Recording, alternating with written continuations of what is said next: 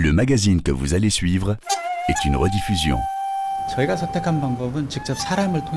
L'information transite grâce à des personnes qui la font passer depuis la Corée du Sud via la Chine directement en Corée du Nord. Et une fois que la personne est entrée dans le pays, elle va la transmettre grâce à son réseau de différentes manières.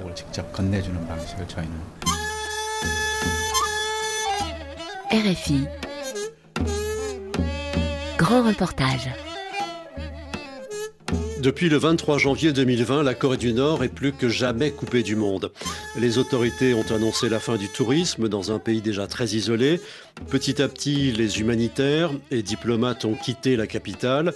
Les contrôles à la frontière chinoise, principal point d'accès, se sont renforcés. Covid, mauvaise récolte, sanctions internationales. L'économie du royaume est en mauvaise santé. Mais que sait-on réellement du quotidien des 25 millions de Nord-Coréens après cette euh, période d'isolement? Trois ans de fermeture, comment s'informer sur la Corée du Nord C'est un grand reportage de Nicolas Roca. Au milieu des gratte-ciel, du flot incessant de voitures et de l'animation perpétuelle qui caractérise le centre-ville de Séoul, difficile d'imaginer que seule une soixantaine de kilomètres nous séparent de la frontière la plus militarisée au monde. Pourtant, après seulement 50 minutes de route vers le nord, les immeubles standardisés de la banlieue finissent par s'effacer peu à peu pour laisser place à un décor pesant. Derrière le fleuve Han, proche de se jeter dans la mer Jaune, on aperçoit les rives du voisin communiste dont la vue est obstruée par les barbelés et les baraquements militaires. Puis les véhicules civils finissent par se faire plus rares, ceux de l'armée plus nombreux, jusqu'à ce que la route s'arrête à un premier checkpoint.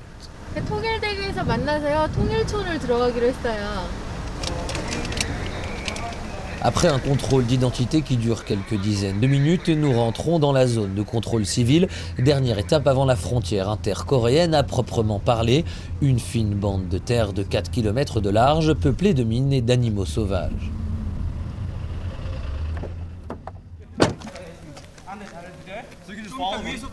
Pyongyang, 208 km peut-on lire sur un grand panneau vert, une destination évidemment inaccessible car la route s'arrête rapidement. Afin d'observer l'autre Corée depuis le sud, il faut prendre de la hauteur vers l'observatoire Dora où nous retrouvons Pak Chol-kyu, un ancien général à la retraite. Ce que vous voyez euh, tout d'abord euh, là, les, les barbelés, c'est la ligne de démarcation du sud. Et là, euh, tout ce qui s'étend devant nous, c'est le territoire nord-coréen. Là, il y a le village de propagande Kijongdong, avec le drapeau. Ensuite, à 11h, là-bas, euh, il y a quelques immeubles au fond, surtout blancs. C'est la ville de Kaesong, à 12 km d'ici. Vous pouvez voir le fameux mont Songhak, une montagne euh, caractéristique de la ville. Ensuite, là, euh, vous voyez le complexe industriel de Kaesong. Les villes à la frontière étaient historiquement des lieux de propagande où chaque pays souhaitait montrer à l'autre l'étendue de sa richesse. Désormais, à travers les grandes jumelles installées par l'armée pour les touristes, l'ancien général cherche à lire la différence entre les Corées. regardez les montagnes. Les leurs sont dénudées de végétation parce qu'ils l'utilisent pour l'énergie. Au sud, on voit des forêts et une végétation plus dense. Cela montre bien la différence de niveau de vie entre la Corée du Sud et celle du Nord. Grâce aux jumelles, on peut voir quelques Nord-Coréens habillés modestement, travaillant la terre, avec à leur côté un large animal que l'on peine à distinguer clairement. Vous l'aurez compris, depuis la frontière, difficile de voir et donc de savoir ce qu'il se passe réellement de l'autre côté du 38e parallèle.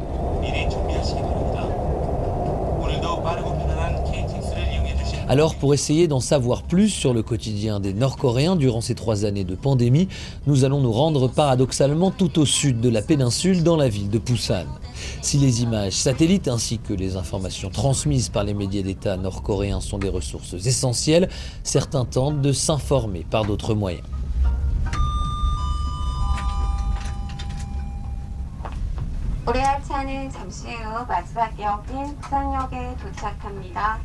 오늘도 마침 실물진 오른쪽입니다. 고맙습니다.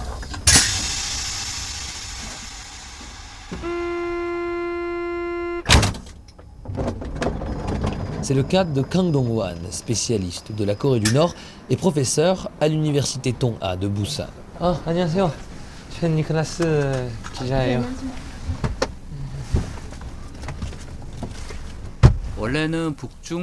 Avant, je travaillais dans la zone frontalière entre la Chine et la Corée du Nord. J'y rencontrais des transfuges et je prenais des photos. Mais à cause de la pandémie de Covid, je ne pouvais plus aller en Chine. J'ai donc cherché un moyen pour continuer à étudier la Corée du Nord depuis la Corée du Sud. Et je me suis rendu vers la mer de l'Ouest, et plus précisément sur l'île de Yongpyong. Est-ce que vous pouvez nous expliquer un petit peu comment est-ce que vous procédez? Donc vous allez là-bas, vous ramassez des déchets euh, en quelle quantité euh, que, voilà, Comment est-ce que vous travaillez quand vous allez sur place? La quantité et la qualité des déchets qui arrivent sur l'île de Yongpyong dépend grandement des conditions climatiques et des saisons, parce qu'il faut du vent qui souffle du nord-ouest. Ce ramassage se déroule donc surtout en hiver. De nombreux déchets viennent de Chine, mais seulement 10 à 20% arrivent de Corée du Nord. J'ai ramassé environ 2000 déchets de différentes catégories. Pour vous donner une idée, les déchets que je trouve correspondent à tout ce que l'on peut trouver dans un supermarché en Corée du Sud. Cette île de Yongpyong, située dans la mer Jaune à l'ouest de la Corée du Sud, est à 12 km seulement des côtes nord-coréennes.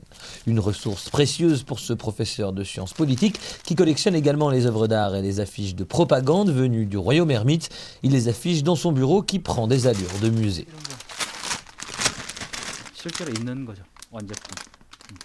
Et tout ça, comment est-ce que vous les importez? Comment est-ce qu'elles arrivent jusqu'ici, ces, énormes affiches de propagande? Ça, c'est une peinture que j'achète en dehors de Corée du Sud, en Chine, et que je me fais envoyer par la poste. Ah, et donc là, voilà les, les fameux déchets qui sont mis sur des, sur des grandes feuilles blanches. Ce sont les déchets que j'ai récupérés et qu'ensuite je catégorise. Ce que vous voyez là, ce sont des déchets que j'ai récupérés très récemment. Et donc, qu'est-ce qu'on a dans ces déchets récupérés très récemment? en Corée du Nord, il y a énormément de produits laitiers très différents. Donc là, vous voyez par exemple, ce sont ces emballages que je retrouve extrêmement souvent.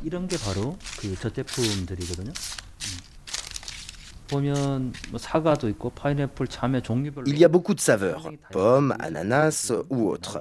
En Corée du Nord, on écrit yaourt de manière particulière, ce que l'on pourrait traduire par lait aigre. Ce qui fait que là, je suis sûr que c'est un produit nord-coréen. Ce qui est très intéressant, c'est que de nombreux emballages ont été construits dans une grande usine à l'Est, à laquelle Kim Jong-un accorde énormément d'importance. Ensuite, là, vous avez un emballage de pain à la mayonnaise qui est fabriqué dans une usine de la région de Gangwon à l'est. Mais j'ai retrouvé l'emballage à la côte ouest, à Yongpyong, ce qui signifie qu'il y a un système de distribution centralisé dans tout le pays.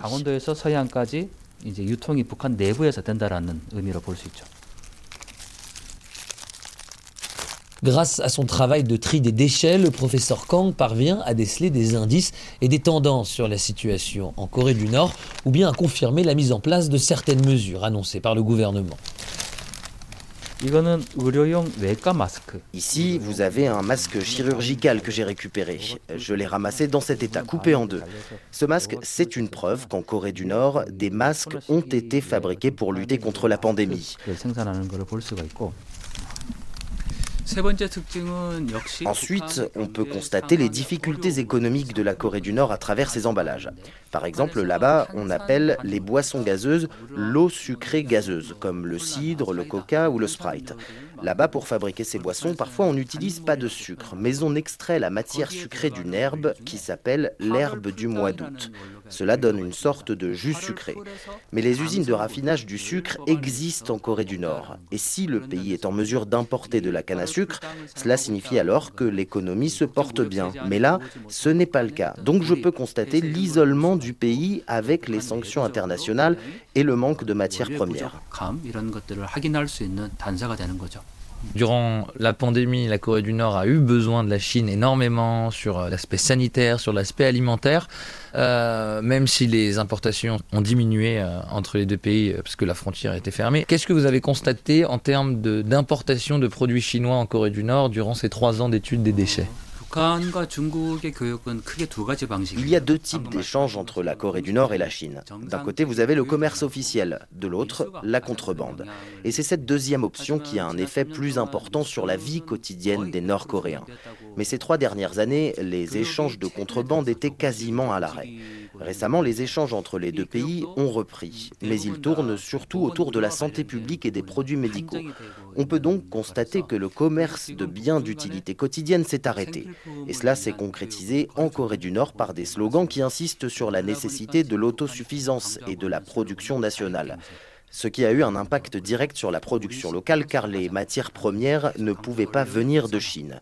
Le gouvernement a donc insisté sur la recherche de matières premières sur le territoire nord-coréen. C'est tout de même intéressant de noter que les autorités nord-coréennes expliquent qu'il s'agit en ce moment des temps les plus difficiles pour le pays depuis la marche forcée, la grande famine des années 90.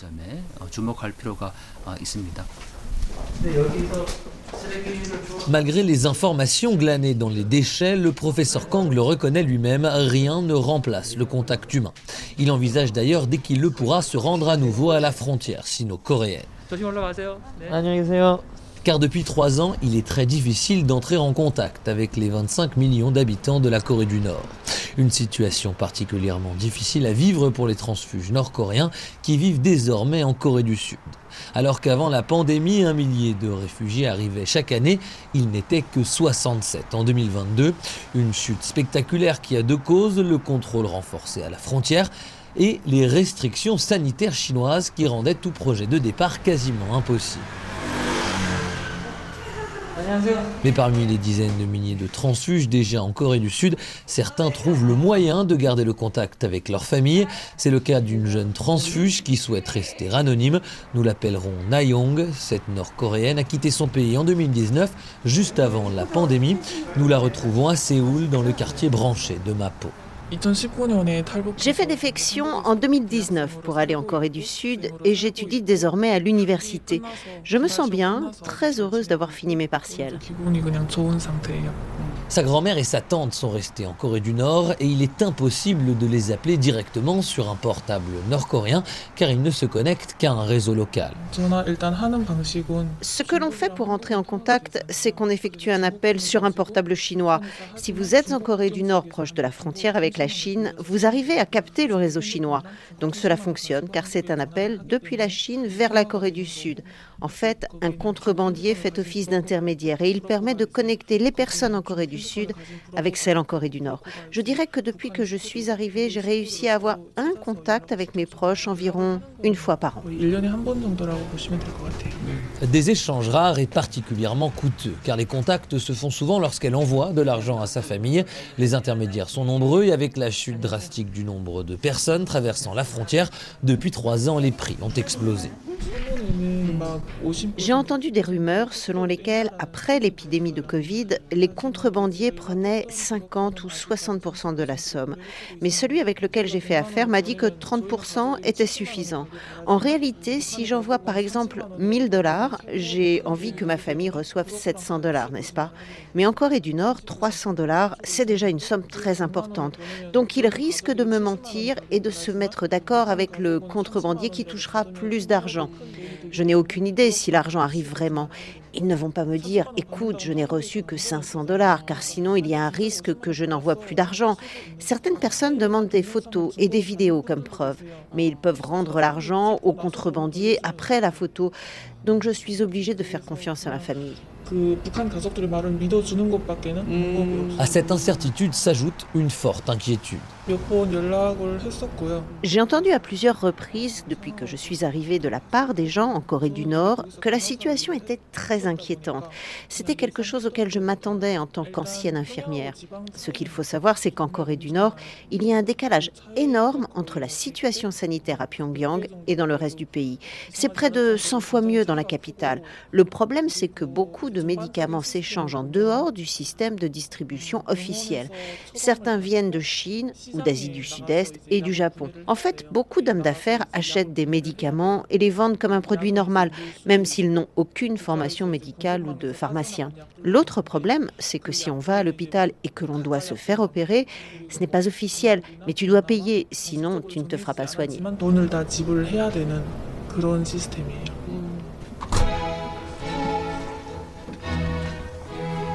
Alors que certaines organisations font état de graves pénuries alimentaires et d'une situation sanitaire particulièrement dramatique dans certaines régions. Il est très difficile, il faut le reconnaître, d'avoir des certitudes. Certaines ONG parviennent tout de même à faire entrer et sortir des informations depuis le pays le plus fermé au monde.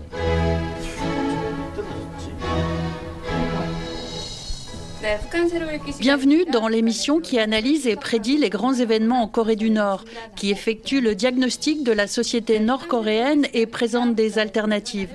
Nous sommes rejoints par le président du groupe des médias de l'unification et du Daily NK Lee Kwang-baek. Bonjour Monsieur le Président.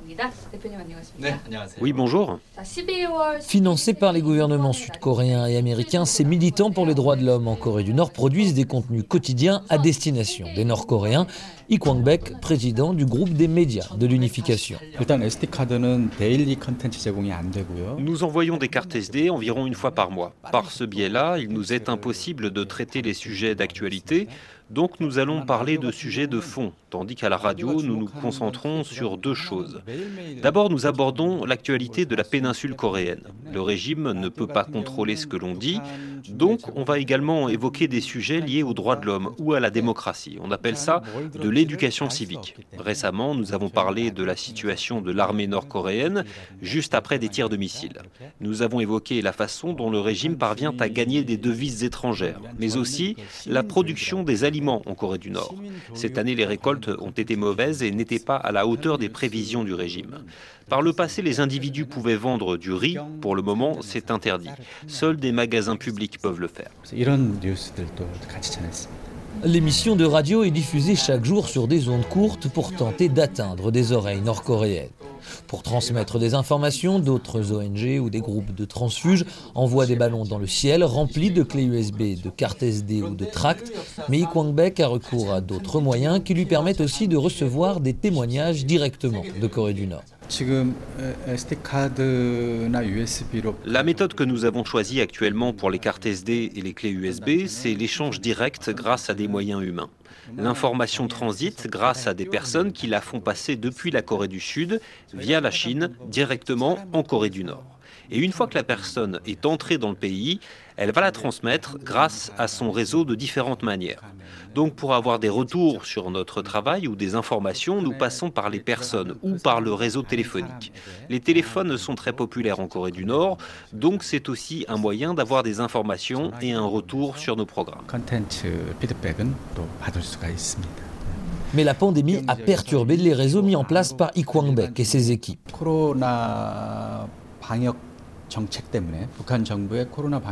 Le gouvernement nord-coréen a déployé des politiques de prévention fortes contre le Covid-19.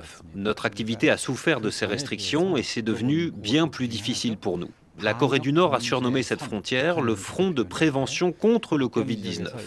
Donc lorsqu'une personne s'approche, il faut tirer à vue. C'est arrivé que quelqu'un se rapproche de la frontière et se fasse abattre. Dans ces conditions, vous imaginez que c'est difficile d'obtenir des informations et des retours sur nos émissions. Il y a toujours des possibilités, mais c'est plus dur que par le passé. Et comme nous ne pouvons pas travailler avec des personnes lambda pour poursuivre nos activités, il faut que certaines personnes, des personnes importantes en Corée du Nord, coopèrent avec nous. Des officiels, des personnes chargées des restrictions sanitaires, des militaires, des gardes frontières, etc. C'est très dur. Des méthodes qui toutefois ne peuvent pas parfaitement assurer la qualité de l'information car dans ces conditions, compliqué de multiplier les sources. Mais la situation pourrait s'améliorer. En octobre, les échanges commerciaux avec la Chine, très limités durant trois ans, avaient déjà presque retrouvé leur niveau d'avant pandémie. Et la suppression de la plupart des restrictions sanitaires en Chine offre une perspective d'éventuelle ouverture de la Corée du Nord.